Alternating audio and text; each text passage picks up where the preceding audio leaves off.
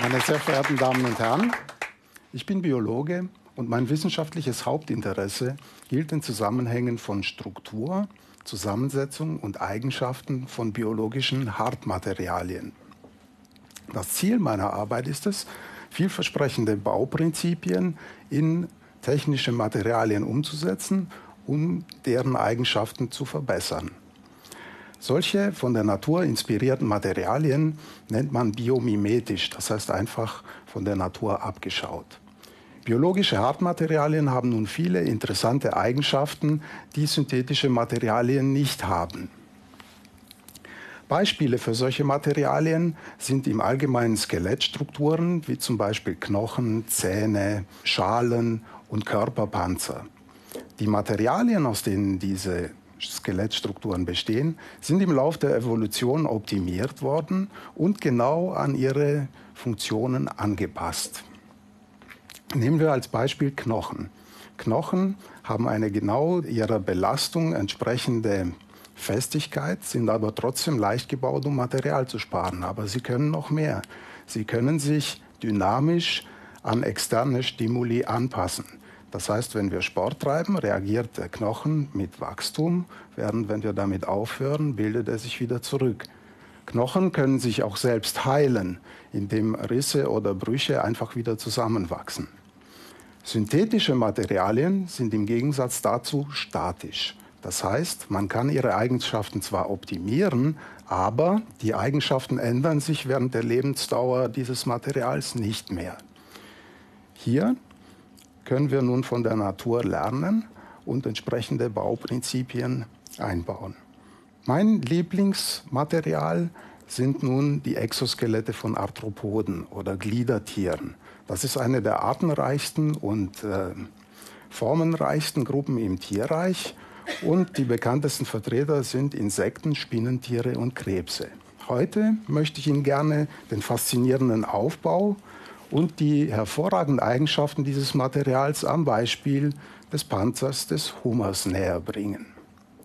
Jeder, der schon mal einen Hummer oder eine Garnele gegessen hat, weiß, dass die für die Stabilität wichtige Skelett außen ist und die Muskeln da innen ansetzen.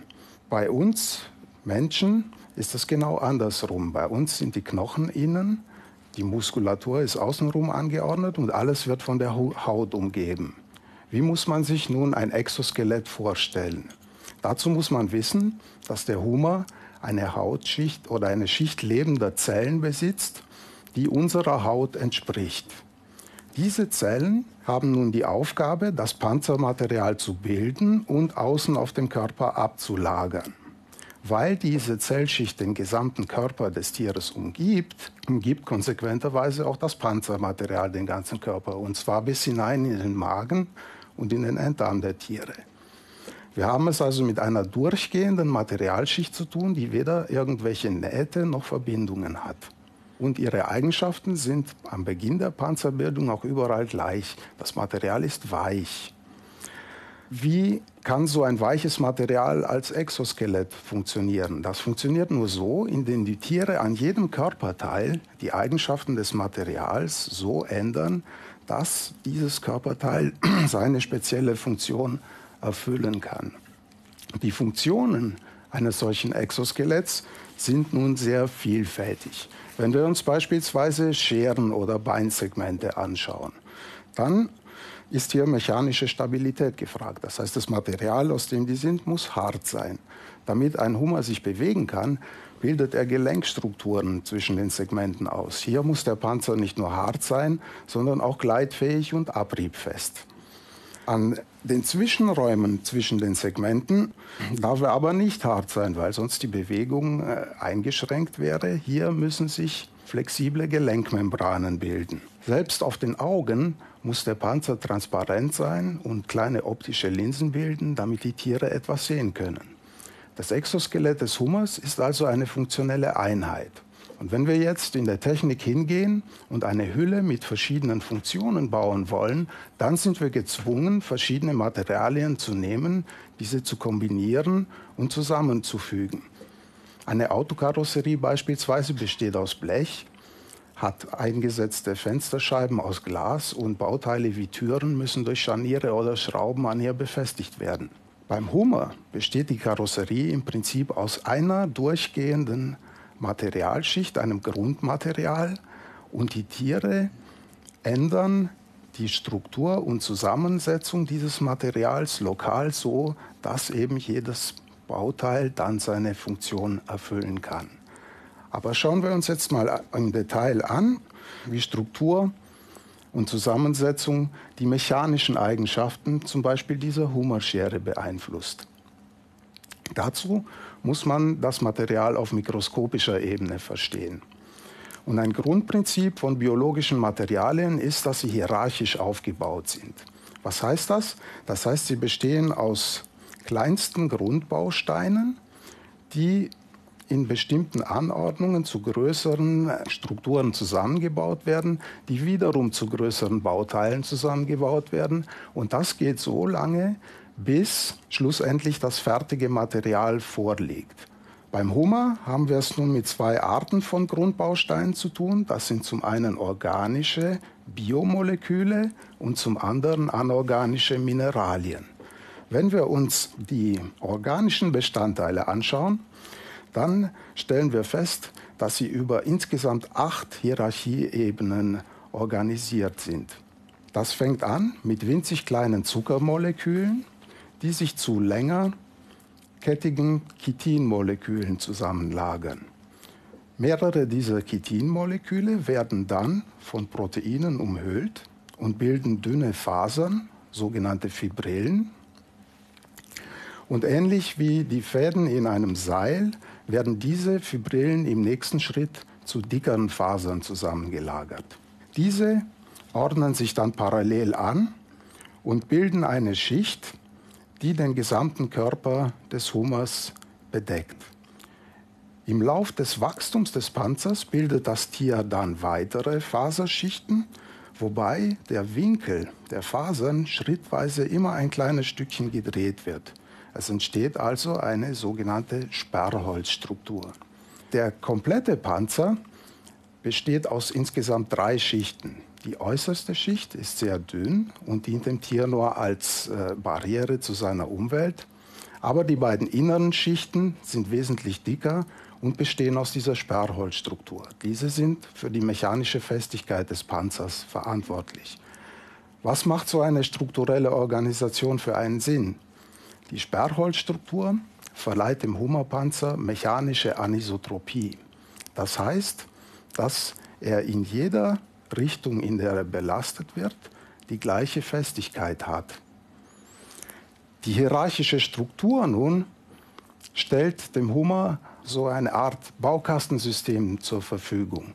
Die Tiere können nämlich auf jeder Größenebene dieser Hierarchie kleine Änderungen an dem Material vornehmen und so die Materialeigenschaften gezielt beeinflussen.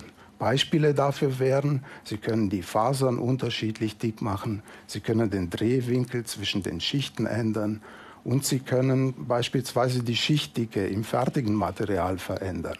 Seine Härte bekommt der Panzer nun durch die Einlagerung von Calciumcarbonat. Das ist nichts anderes als Kalk, wie Sie ihn vielleicht aus Wasserleitungen kennen, wenn man hartes Wasser hat.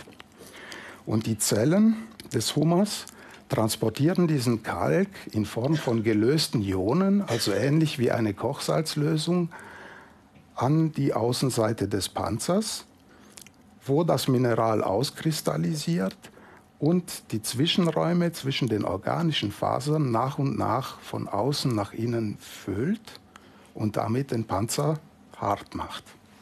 Der Transport des gelösten Kalkes geschieht nun über zahlreiche Kanäle, die den Hummerpanzer durchziehen, in senkrechter Richtung. Und diese Kanäle bilden sich, während die Faserlagen vom Hummer gebildet werden. Das funktioniert so, dass die Fasern um kleine Zellfortsätze herumgelegt werden. Und man kann sich das am besten so vorstellen, indem man ein Nagelbrett nimmt und da einfach Fäden um diese Nägel drumherum legt. Ja? Dadurch bekommen die Kanäle einen ellipsenförmigen Querschnitt, der sich mit der Struktur mitdreht und haben schlussendlich eine Schraubenform. Beim Hummer ist es nun so, dass die Kanäle 40 Prozent des Gesamtvolumens einnehmen. Das heißt, ein Hummerpanzer ist 40 Prozent leichter als ein entsprechendes Vollmaterial. Und gleichzeitig tun die Kanäle noch etwas. Sie geben dem Panzer nämlich eine Wabenstruktur. Wabenstrukturen sind in senkrechter Richtung zur Wabe sehr stabil, können aber bei seitlicher Belastung durch die Hohlräume leicht kollabieren. Der Hummer verhält sich mechanisch genauso, aber er hat einen entscheidenden Vorteil. In seitlicher Richtung ist seine Stabilität durch die Kanäle nicht eingeschränkt, weil hier nämlich nun die steifen Längsachsen der Fasern, die das Sperrholz bilden, lateralen Belastungen entgegenwirken. Wir haben es also beim Hummer hier mit einem extrem leichten und in alle Richtungen gleich festen Material zu tun. Was können wir daraus für die Technik lernen? Man kann sich vorstellen, dass so ein Bauprinzip ideal ist, um neue ultraleichte faserverstärkte Verbundstoffe zu entwickeln. Wobei man sogar die Kanäle nutzen kann, um dem Material zusätzliche Funktionalität zu verleihen. Man könnte sich beispielsweise vorstellen, die Kanäle mit Stoffen zu füllen, die die Elastizität oder die Steifigkeit des Materials erhöhen. Man könnte aber auch zum Beispiel einen Selbstreparaturmechanismus einbauen, indem man verschiedene Substanzen nimmt, die im Fall eines Risses miteinander reagieren und das Material dort wieder reparieren. Sie sehen also, die Natur hat im Lauf der Evolution gelernt, technische Probleme mit maßgeschneiderten Materialien zu lösen.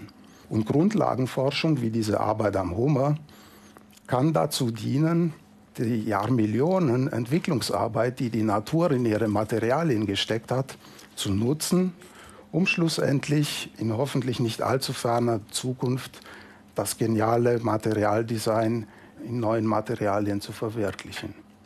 Zu guter Letzt hoffe ich, dass Sie vielleicht in Zukunft Krebse und Insekten und deren Verwandtschaft mit anderen Augen betrachten. Vielen Dank.